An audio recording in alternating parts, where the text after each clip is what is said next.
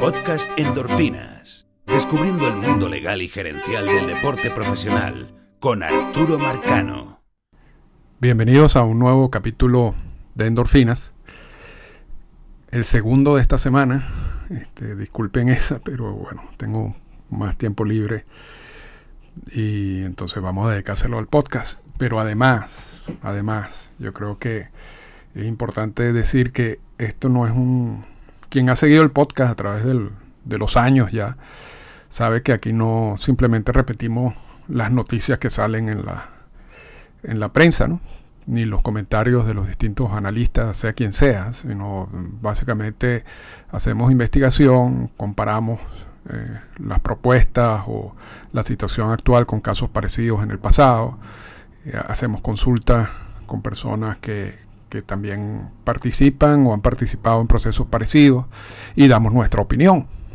Eh, realmente esa es la finalidad de, este podcast, no, no, es simplemente leer lo que, lo que publican por allí, porque muchas veces lo que publican por allí, y lo hemos dicho en anterioridad, a veces son cosas filtradas por una parte o por la otra, pero principalmente por MLB, que tiene mayor dominio de los medios de comunicación y esas noticias o esos comentarios muchas veces realmente eh, son parte de la estrategia que tienen tanto MLB como el sindicato que lo hace, pero lo hace con mucha menor escala, eh, en, torno a la negociación que se va a realizar o de lo que se está realizando. Y nosotros nos salimos un poco de eso. Sí, sí, por supuesto, en muchos casos leemos algunas partes de, estos artículos o cuando son noticias simplemente el hecho de, por lo menos hoy vamos, vamos a hacer un, comentario sobre, sobre lo que dijo Rod Manfred y Tony Clark en la, en la serie mundial.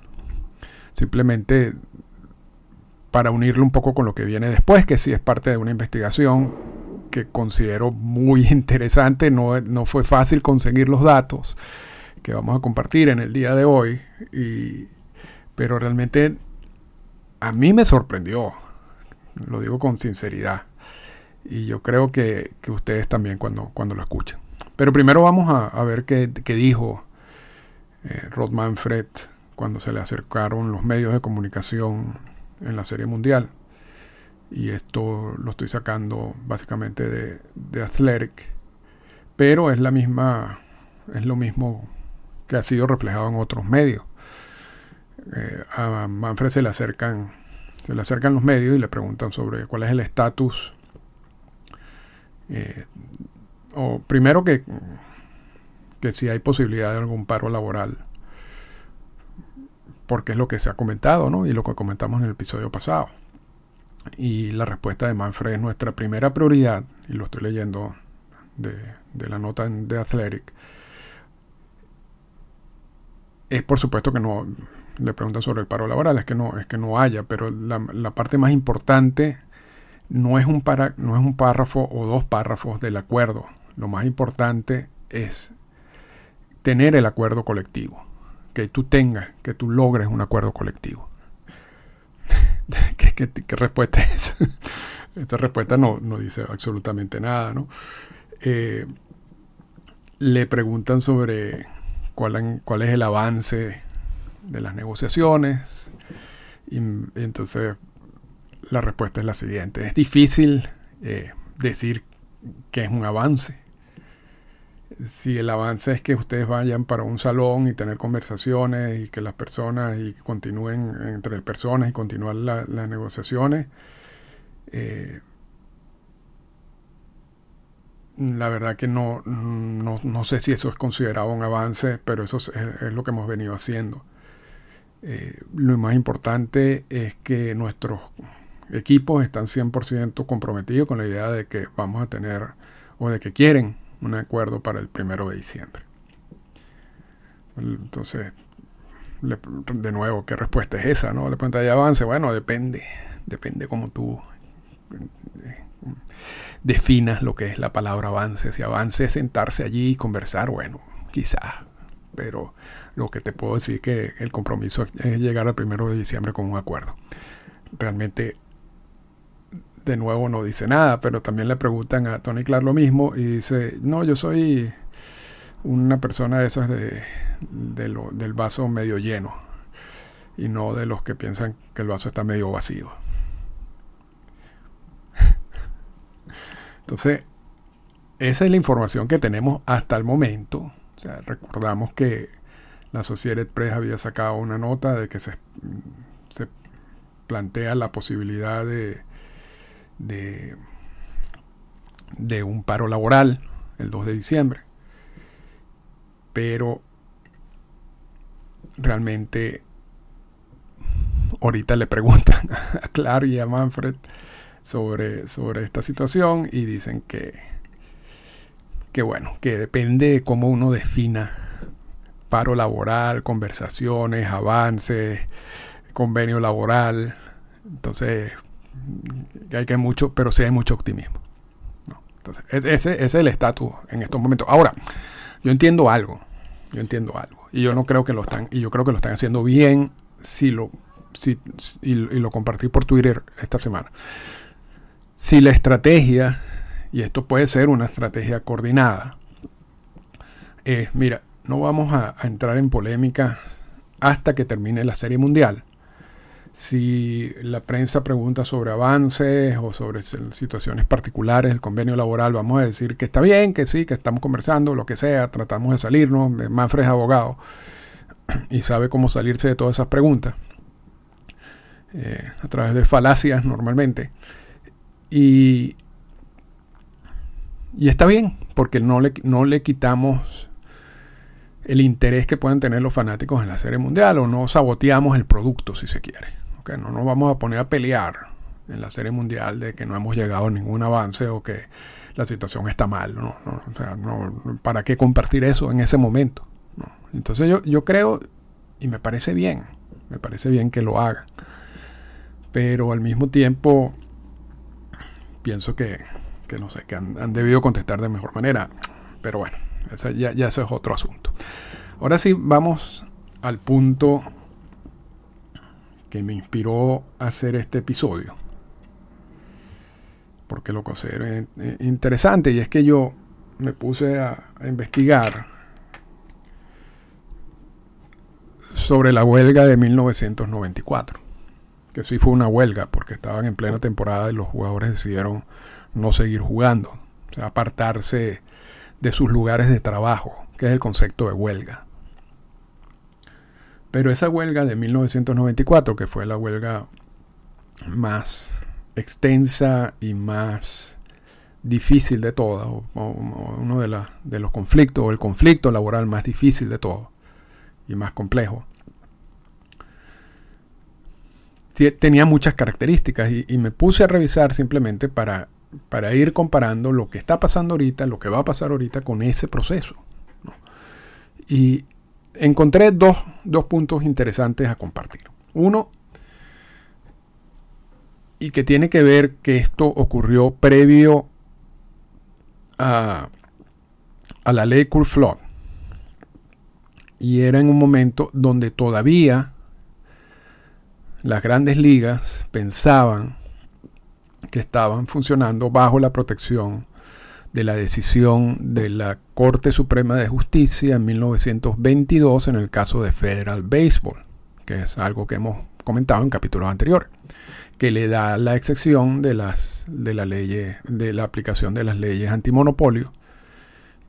Y lo que por consiguiente eh, le da la autorización de funcionar como un monopolio. Y eso ha venido sucediendo, o venía sucediendo en MLB desde antes de, de la decisión de la Corte Suprema de Justicia en 1922 y a partir de 1922. realmente MLB funciona, funcionaba como un monopolio.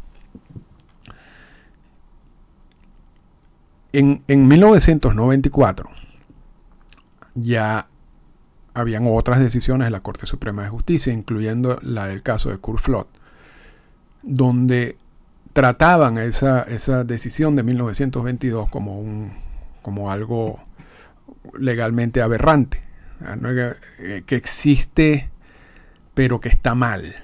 Lo que pasa es que la Corte Suprema de Justicia, en, el caso de Kurt Flood, y estos son temas más complejos que lo hemos analizado en otros podcasts, dijo, mira, es increíble, o sea, esa decisión no, no, tiene ningún fundamento en estos momentos, pero es el Congreso quien debe reaccionar, quien debe hablar.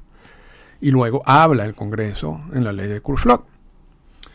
En 1994 todavía estamos en periodos previos a la ley de Kurflot, entonces todavía existe como la tentación, o existía la tentación en ese momento, de que los dueños de equipo abrieran partes del convenio laboral y trataran de imponer partes del convenio laboral, sobre todo cuando tenían que ver con asuntos económicos.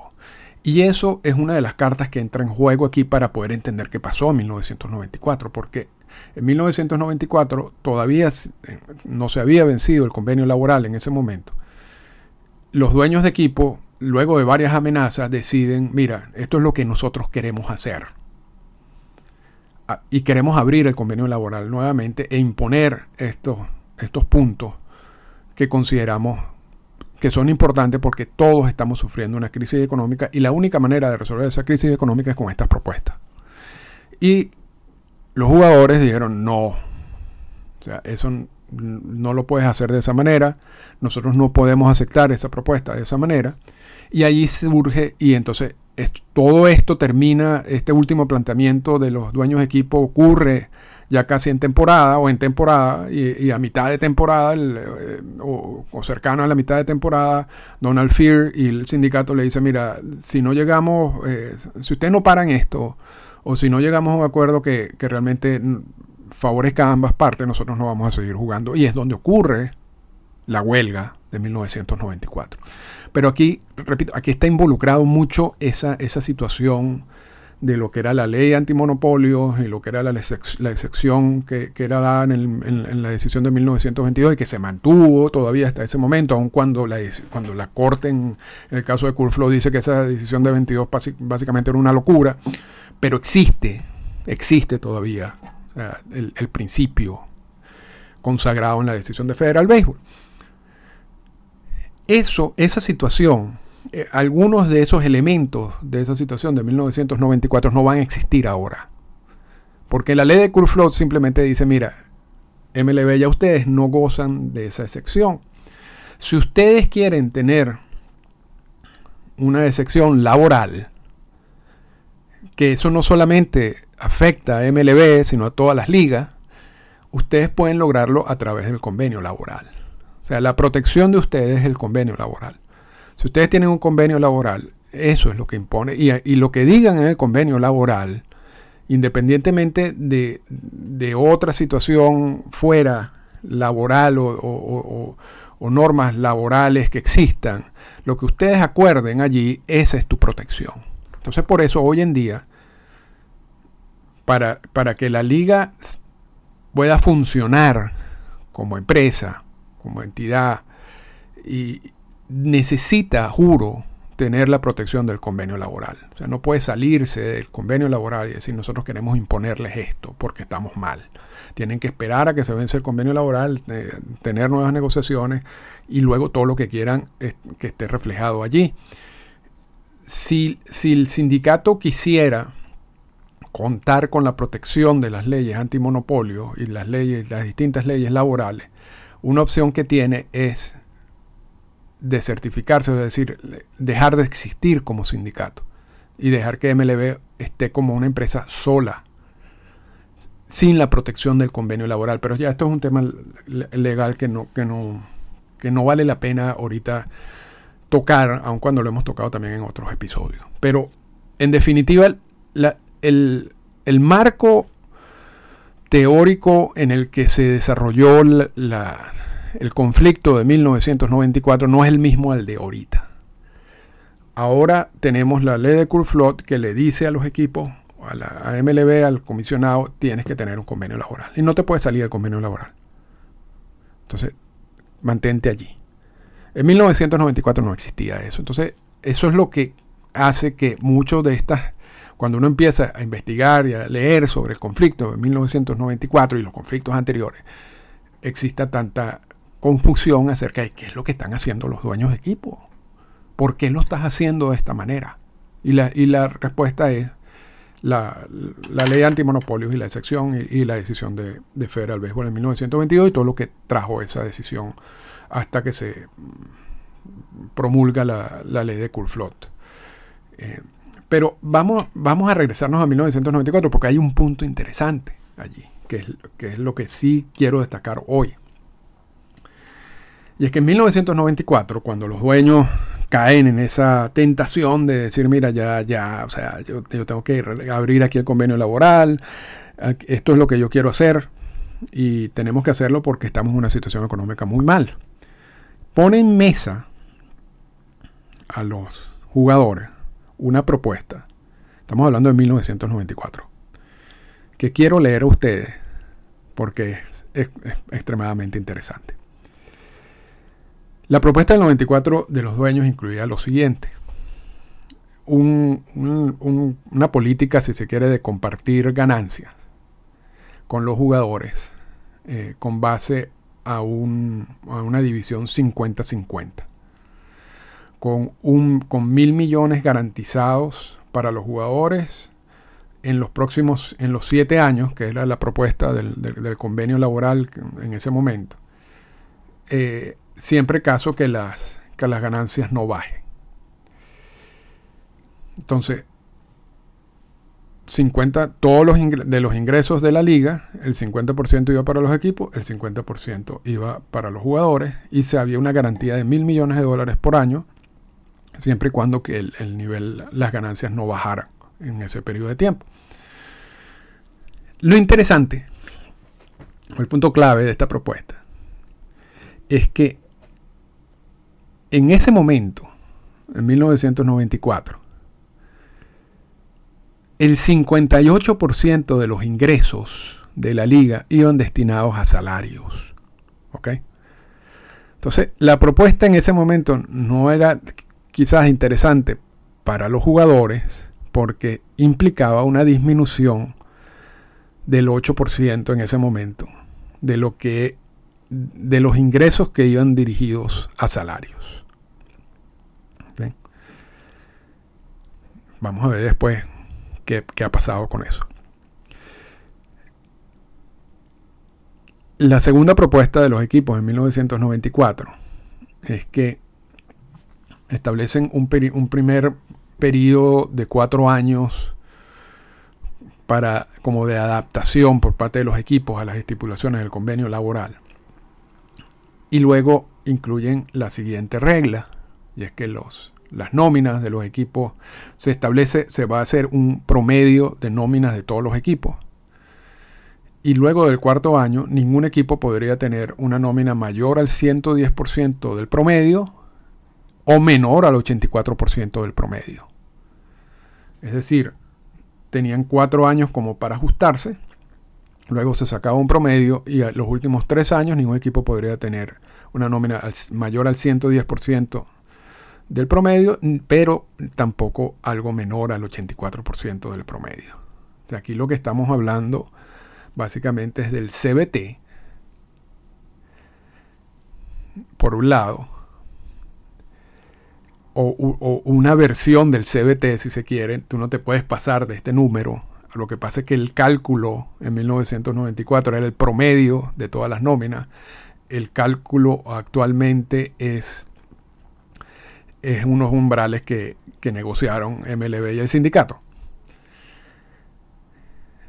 Y le agregaban en 1994 un piso salarial, un piso de nómina, en donde decían las nóminas no pueden estar menor al 84% del promedio. Otra propuesta, y esto lo vamos vamos a seguir ahorita con todas las propuestas y luego hacemos como una unión con lo que está pasando ahorita rápida, no, no, no, no, no, no vamos a extender mucho. Otra propuesta del 94 era la eliminación del arbitraje salarial. ¿Por qué, eliminan el, arbitraje salarial? Porque otra de las propuestas decía que los, la agencia libre empezaba a partir del cuarto año y no a partir del sexto año se eliminaban dos años de control. Y que los equipos eh, podrían en, el año quinto y sexto O eliminaban los años, el año de control número 5 y número 6. Pero le daban al equipo que, tenía el, control sobre esos jugadores en el, formato viejo, la posibilidad de retener a los jugadores en el año 5 y en el año 6, que son agentes libres en, este, en esta propuesta, siempre y, cuando, siempre y cuando igualen la oferta del, tercer, del segundo equipo o del equipo que pretenda los servicios de ese jugador. Es decir, eliminamos dos años de control, pasamos para que tú seas agente libre, en vez de cumplir seis años de servicio, va, a solamente cumplir cuatro años de servicio. Pero en los casos del quinto y sexto año de servicio, el, equipo que tiene control sobre ti puede retener tu servicio si iguala la oferta que tú recibas como agente libre. ¿Ok? Entonces, ¿por qué se elimina el arbitraje salarial? Porque el sistema queda en que los, los tres años, básicamente el, jugador recibiría en vez de tres años de salario mínimo, cuatro años de salario mínimo o relacionado, o no, no necesariamente como salario mínimo porque puede ser negociado. Y a partir del cuatro años es agente libre con unas limitaciones en los dos primeros años, en el año 5 y 6 de servicio, y luego agente libre simple, eh, sin ningún tipo de restricción a partir, luego de cumplido los 6 años de servicio.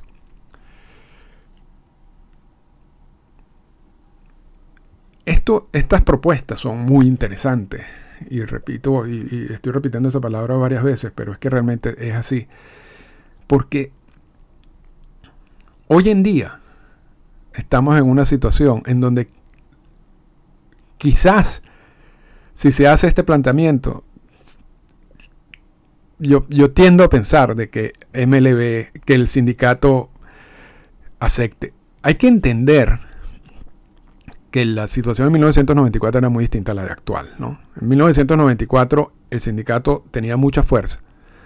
El sindicato había ganado una cantidad de batallas importantes, incluyendo la batalla de, de incorporar la figura de agente libre en el convenio laboral como estamos viendo, el, casi el 60% de los ingresos de la liga era destinado a salario.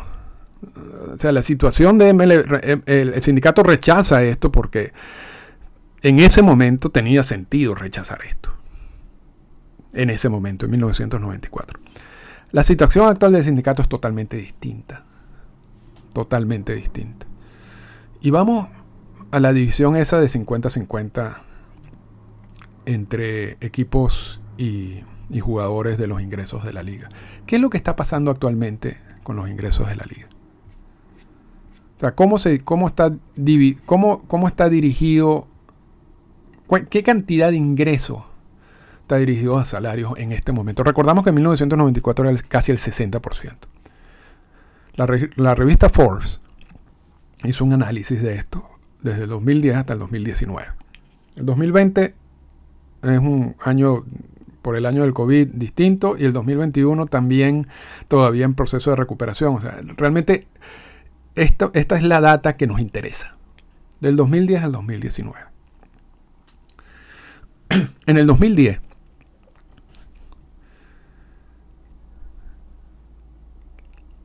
la cantidad de ingresos totales de la liga era 6.1 eh, billones de dólares como, lo dicen los gringos, 6.100 millones de dólares. De esos 6.000 millones de dólares, 3.1 estuvo dirigido a salario. El porcentaje es 51.10. Entonces pasamos en 1994 a un casi 60%, al 2010 a un 51%. Ese 51% se mantiene en el 2011 ese porcentaje baja a 48% en el 2012, sube de nuevo a 50% en el 2013, baja a 49% en el 2014, sube al 50% en el 2015, 50% en el 2016, 50% en el 2017, baja a 49% en el 2018 y baja a 48% en el 2019. Dos cosas aquí. Evidentemente, que el plan que tenía MLB 1994 no terminó con esa propuesta. Porque si lo que ellos querían era que el 50% de los ingresos se destinara a salario y no el 60 ni más, lo lograron. No a través del convenio laboral del 94, lo lograron a través de los convenios laborales subsiguientes. Porque ese es el porcentaje que hemos tenido de ingresos dirigidos a salario desde 2010 hasta el 2019. Y aquí va otro asunto que está también relacionado con el porcentaje de, jugadores extranjeros en grandes ligas. A mí me parece bien interesante saber cómo lo hacen. O sea, como una liga que tiene 30 equipos, que tiene una cantidad de jugadores, que, tiene, eh, que pueden ser gente libre, que está en proceso de arbitraje salarial, etc. ¿Cómo haces para que tú el porcentaje de ingresos dirigidos al salario sea 50% casi exacto. Ah, a, mí me gustaría entender esa parte. Porque yo pensaría, al igual que lo pienso con los jugadores extranjeros en las grandes ligas, que este sería un número que podría variar más de un por, de un por ciento, 2% máximo, que es lo que ha pasado desde 2010 al 2019. Pero aquí, quitando eso, lo importante es que en, el último año, en el 2019, el 48% de los ingresos estuvieron destinados a salario. Comparen eso con lo que pasaba en el 2024, en, el, en 1994, donde era el 58%, o sea, el 10% menos. O sea que si los jugadores hubieran aceptado esto en 1994 hubieran estado mejor ahorita. ¿No? Pero en 1994 esa propuesta lucía una locura, porque estabas perdiendo 8%. Entonces, son cosas que hay, que hay que tener en cuenta. El otro punto, para cerrar, que también hay que tener en cuenta es toda esa nueva esa estructura de, de control de años de servicio. Porque la propuesta del 94, repito, en vez de los seis años de servicio, los ponía cuatro y ponía dos años de servicio con unas ciertas restricciones.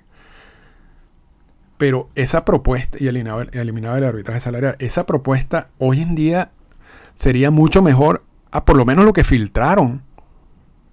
A lo único, casi lo único que se ha filtrado, que es eliminar los seis años de control y, pasar a una edad que a los 29 años, 29 años y medio, tú podrías declararte agente libre, etcétera. Esa propuesta de 29 años y medio no tiene ningún tipo de sentido, ¿no?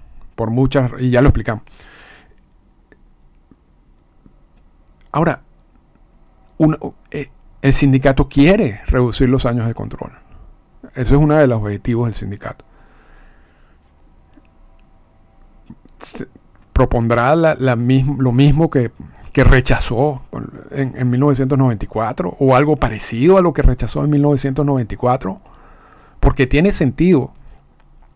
Tiene sentido, o sea, tiene sentido eliminar, por ejemplo, las ofertas calificadas, tiene sentido eliminar el arbitraje salarial, tiene sentido reducir los años de control a cuatro, y si le quieres dar un caramelito a MLB, tiene sentido de que el año quinto y el año sexto el jugador sea agente libre, pero tenga, tenga la posibilidad de que el equipo mm, que tiene control sobre él eh, retenga los servicios igual a la, oferta que reciba en el mercado de, agencia, de agente, como agente libre. Esa propuesta tiene, para mí, hoy en día, esa misma propuesta que rechazó eh, el sindicato en 1994, tiene mucho más sentido a todo lo que se ha filtrado hasta el momento. Ahora, veremos hasta dónde llega esto. Pero, pero si queremos comparar algo con lo que viene, y una vez que termine la serie mundial empiezan a correr toda la, cantidad de fechas importantes en relación a la firma de agentes libres. Este, por años recientes sabemos que eso no implica que van a firmar el, automáticamente los agentes libres cuando empiecen esa fecha. Yo creo que, y lo comentamos la semana, esta semana, muchos equipos esperarán al vencimiento del convenio laboral o al momento en que le toque vencer el convenio laboral para ver si ya hay un acuerdo y poder tener más claridad acerca de hacia dónde van y qué es lo que van a hacer. Porque otro de los rumores es bajar el umbral del CBT a 180 millones de dólares y eso complicaría mucha la economía de algunos equipos y, y, haría que la inversión en agentes libres sea algo a considerar este, por las consecuencias que pueda traer. Entonces, este, todo ese proceso quizás se va a ver afectado, aun cuando siga corriendo, porque mientras el, convenio laboral esté vigente, todos esos lapsos siguen corriendo. Pero, ¿qué, cuál será la propuesta del sindicato para, lograr sus objetivos? Yo, yo tiendo a pensar, y ya como para conclusión, de que va a ser algo parecido a la propuesta que el sindicato rechazó en 1994. Y no, no lo consideraría como una derrota del sindicato, porque este sindicato está en una situación mucho más difícil, complicada, que lo que era el sindicato en 1994. No está echando para atrás, no está aceptando quizás que que fue un error haber rechazado ese tipo de propuesta en 1994. Quizás, eh, posiblemente en 1994 tenían razón de rechazarla. Pero siento que ese tipo de propuesta ahorita tiene más sentido que todo lo que se ha filtrado ahora. Ahora. MLB tampoco es el mismo en 1994. Y ya ha logrado muchos avances. Vamos a ver qué intención tiene MLB de ceder algo al sindicato. Porque esa es la única manera en que se van a lograr este, verdaderos avances y así es como lo defino yo, señor Manfred, en las negociaciones.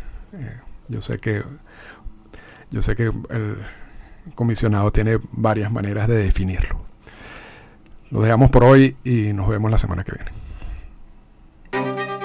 Esta fue una presentación del podcast Endorfinas. Para comunicarse con nosotros, escríbanos a las siguientes cuentas en Twitter. Arroba Arturo Marcano y arroba Endorfinas Radio.